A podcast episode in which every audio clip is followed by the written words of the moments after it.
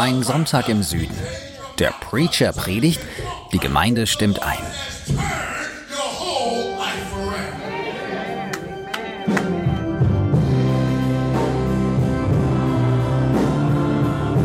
Ich bin in der 16th Street Baptist Church in Birmingham, Alabama.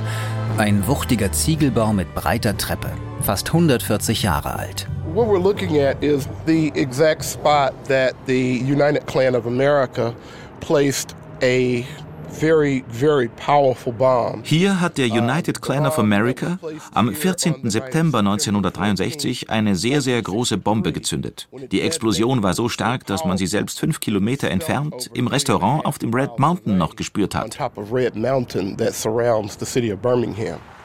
Das ist Barry McNeely vom Birmingham Civil Rights Institute. Er führt mich nach dem Gottesdienst durch seine Stadt. Also. Auf der anderen Straßenseite ist der historische Kelly Ingram Park, wo sie mit Hunden und Wasserschläuchen gegen die Demonstranten vorgegangen sind. Diese beiden Orte und die Kirche hinter uns, die St. Paul's United Methodist Church, macht diese Ecke zu einem der bedeutendsten Schlachtfelder der amerikanischen Bürgerrechtsbewegung. You are standing in one of the most significant battlegrounds of the American Civil Rights Movement.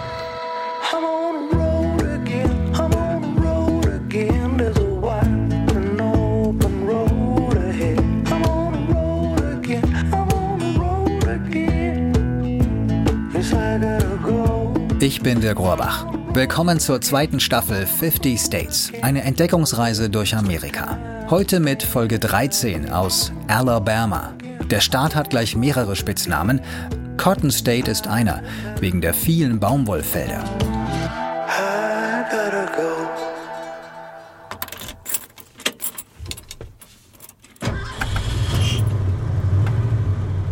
Am Ende der letzten Episode waren wir ja in Natchez am Mississippi in Mississippi. Von dort rauchen Loretta, mein Truck, Conway, der Trailer und ich einen ganzen Tag bis in die nordwestlichste Ecke von Alabama nach Muscle Shoals. Da wollte ich unbedingt hin. Im Grunde wegen einer Zeile aus der inoffiziellen Staatshymne von Alabama.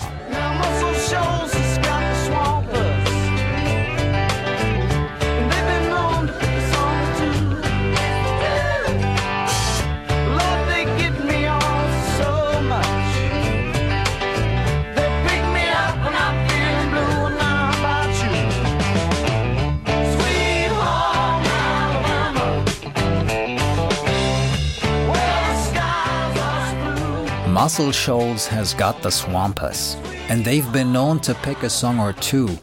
Leonard Skinner, die ja eigentlich aus Florida kommen, verbeugen sich vor den Swampers, den legendären Studiomusikern in Muscle Shoals, die für ihren funkigen Swamp-Sound so berühmt waren, dass sie bei jeder Gelegenheit gebucht wurden. Viele Künstler verdanken den Swampers Welthits. Aretha Franklin, Wilson Pickett, die Stones und Percy Sledge.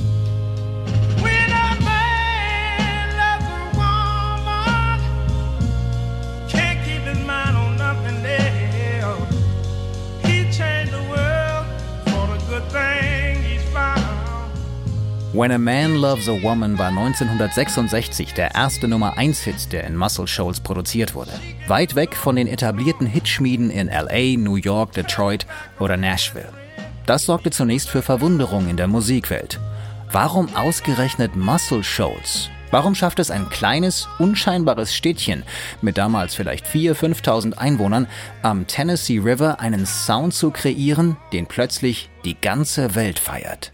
Poverty I mean, they didn't have Xboxes and Sie hatten damals keine Xboxen. Es war die Armut. Und Musik die wichtigste Form der Unterhaltung. Part of entertainment. I mean, people just, uh, you know, that had very little Die, die nicht viel hatten, gingen umso leidenschaftlicher tanzen oder machten Musik. Sie besuchten sich und fingen an zu picken, Bluegrass oder Country. It might be country, it might be anything, but you just went because it was exciting. Billy Lawson ist das, selbst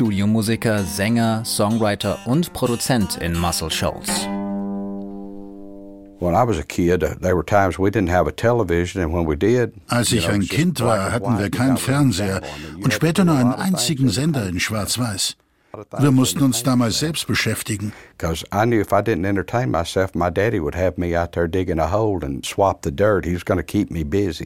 Sonst hätte sein Daddy ihn Erde schaufeln lassen, von einem Haufen auf den anderen, wie Aschenputtel.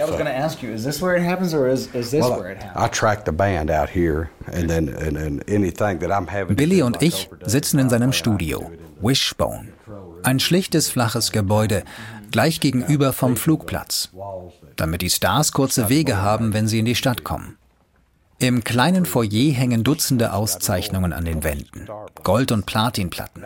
Und auf einem Regal steht sogar ein Grammy für ein Country-Duett, das hier in den 90ern aufgenommen wurde. Uh, Die erste Session war am 3. März 1976. Terry Woodford und Clayton Ivy waren die ersten beiden weißen Produzenten für Motown. Und als sie aus dem Deal ausgestiegen sind, haben sie das Studio gebaut und Künstler wie Roy Orbison hier aufgenommen. Roy Orbison recorded here. He did the Lanamore Flow album here. Billy hat Wishbone 2017 gekauft. Im Control Room gibt es ein riesiges Mischpult mit so vielen Reglern und Knöpfen, dass einem Nicht-Techniker schwindelig wird. Lautsprecherboxen stehen auf der Konsole. Dahinter eine große Scheibe zum eigentlichen Studioraum. Der ist gemütlich holzvertäfelt, mit Parkett als Boden und ein paar Instrumenten, Schlagzeug, Gitarren und eine alte Wurlitzer.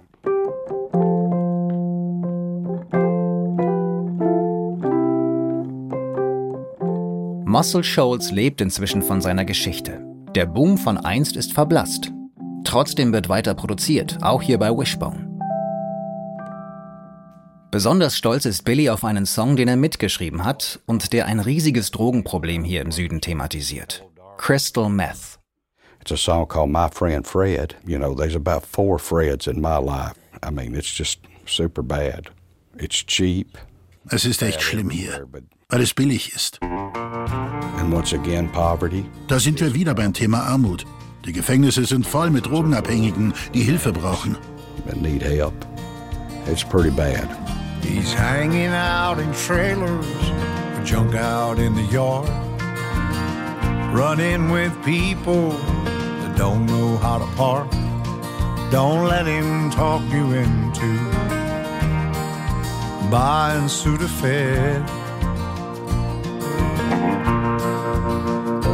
There's a monster living inside my friend Fred. Sammy Kershaw singt My Friend Fred, geschrieben und produziert von Billy Lawson im Wishbone Studio in Muscle Shoals, Alabama.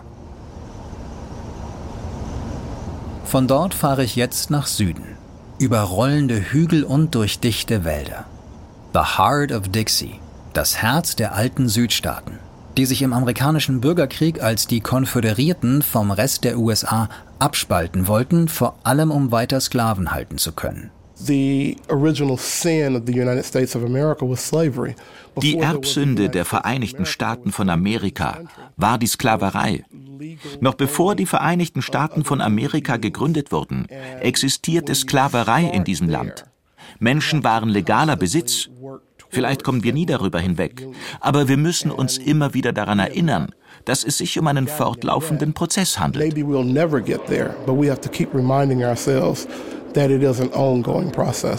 Das ist Barry McNeely, mit dem ich ja am Anfang der Folge schon an der 16th Street Baptist Church mitten in Birmingham gestanden habe.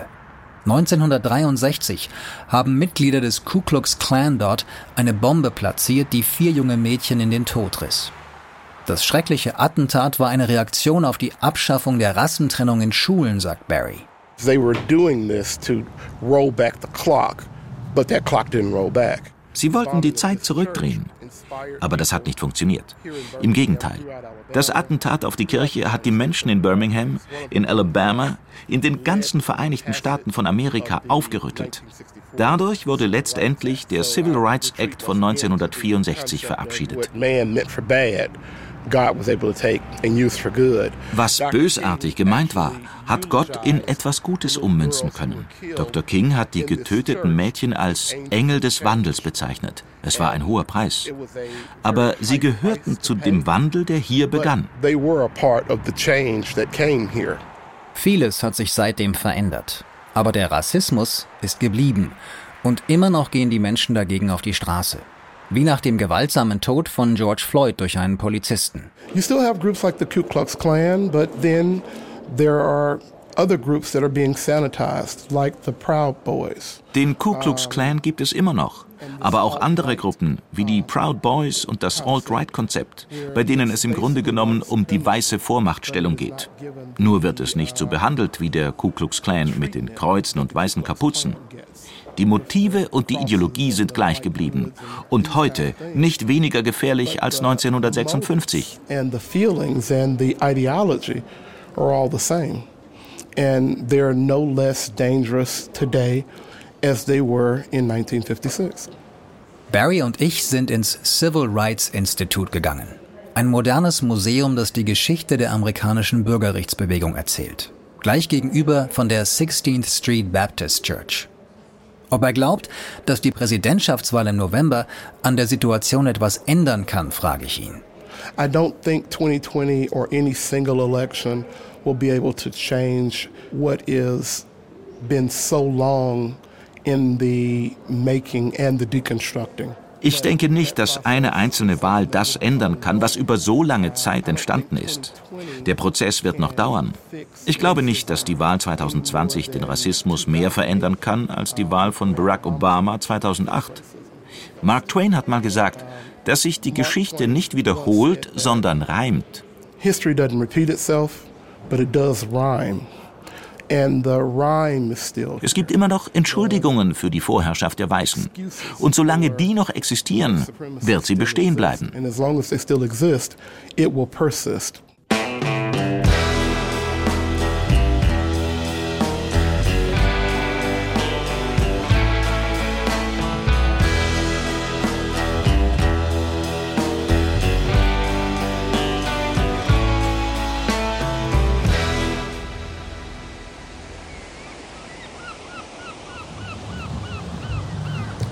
Schneeweißer, feiner Sand neben mir.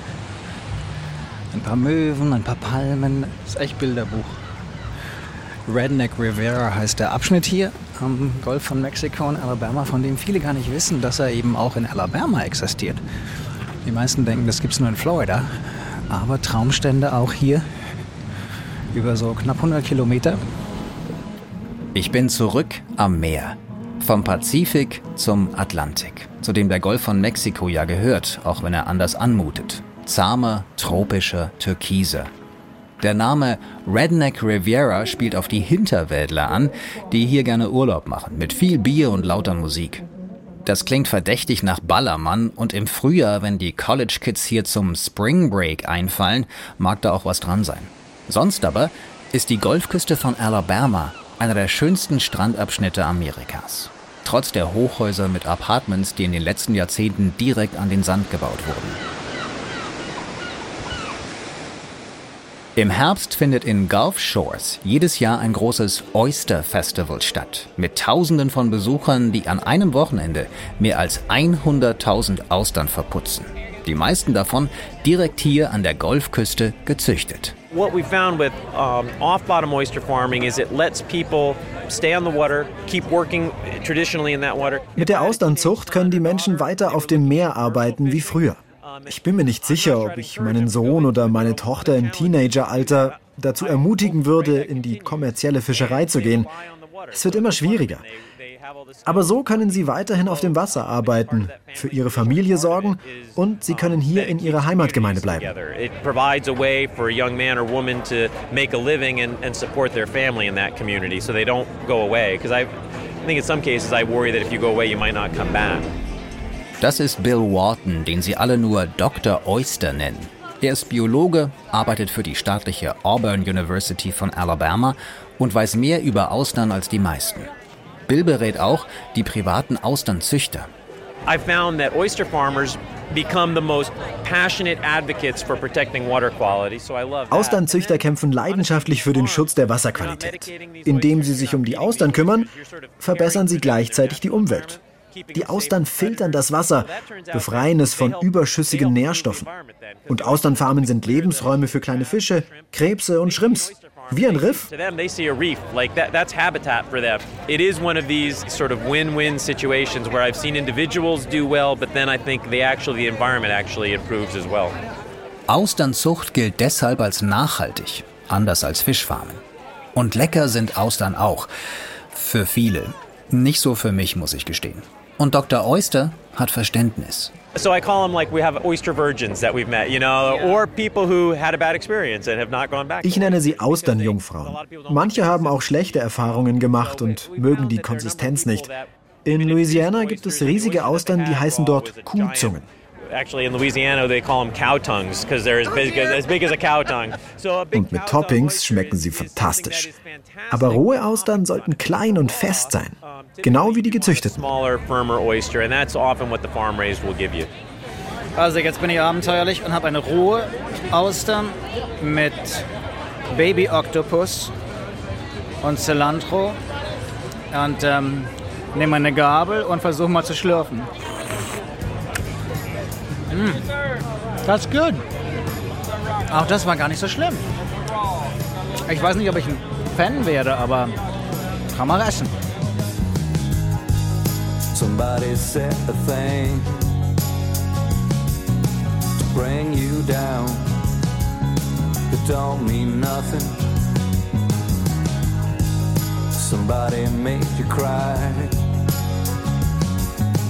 Try to smile let the tears run dry.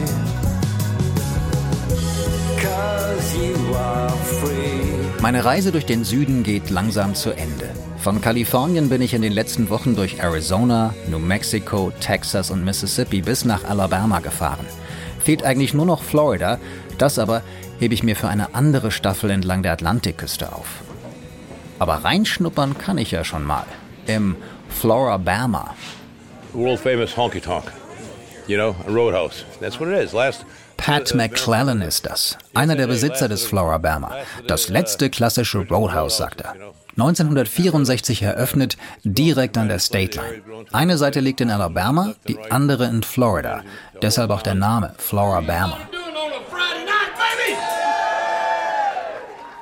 Es ist Kneipe, Strandbar, Restaurant, Club und Souvenirshop untergebracht in einem zweistöckigen Gebäude, von dem das ganze Jahr die Weihnachtsbeleuchtung baumelt, wie sich das für echte Rednecks gehört.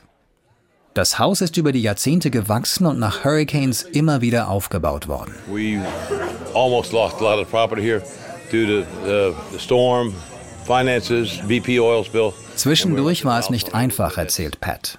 Durch die Hurricanes und nach der BP-Ölkatastrophe 2010 im Golf hätten sie beinahe alles verloren. Aber mit neuen Partnern konnten sie sich die Immobilienhaie vom Leib halten. Für die nächste Generation. Sitting here at the Floribama about to open up a big old can of good times. Unwind, falling and out of love in the same night. 4000 Meilen, gut 6000 Kilometer. Durch sechs Bundesstaaten war ich unterwegs. Entlang der Southern Border zwischen den USA und Mexiko. Ich habe erfahren, dass die Grenze die Menschen auf beiden Seiten nicht trennen muss, sondern verbinden kann.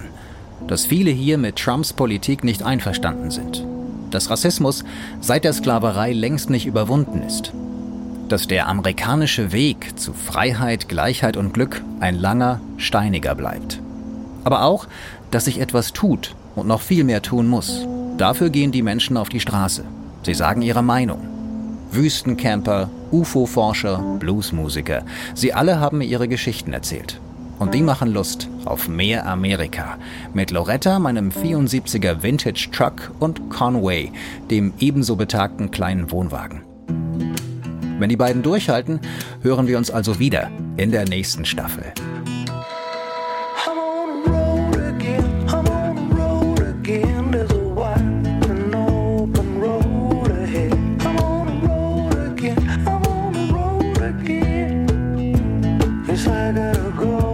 50 States. Eine Entdeckungsreise durch Amerika ist eine Produktion des Bayerischen Rundfunks 2020 und ein Podcast von Bayern 2. Mit mir, der Grorbach und Musik von Smokestack Lightning. Redaktion Till Ottlitz. Produktion Christoph Brandner. Auf bayern2.de haben wir auch noch eine kleine Bildergalerie mit Fotos zu dieser Folge zusammengestellt. Den Link gibt es auch in den Show Notes zu dieser Episode.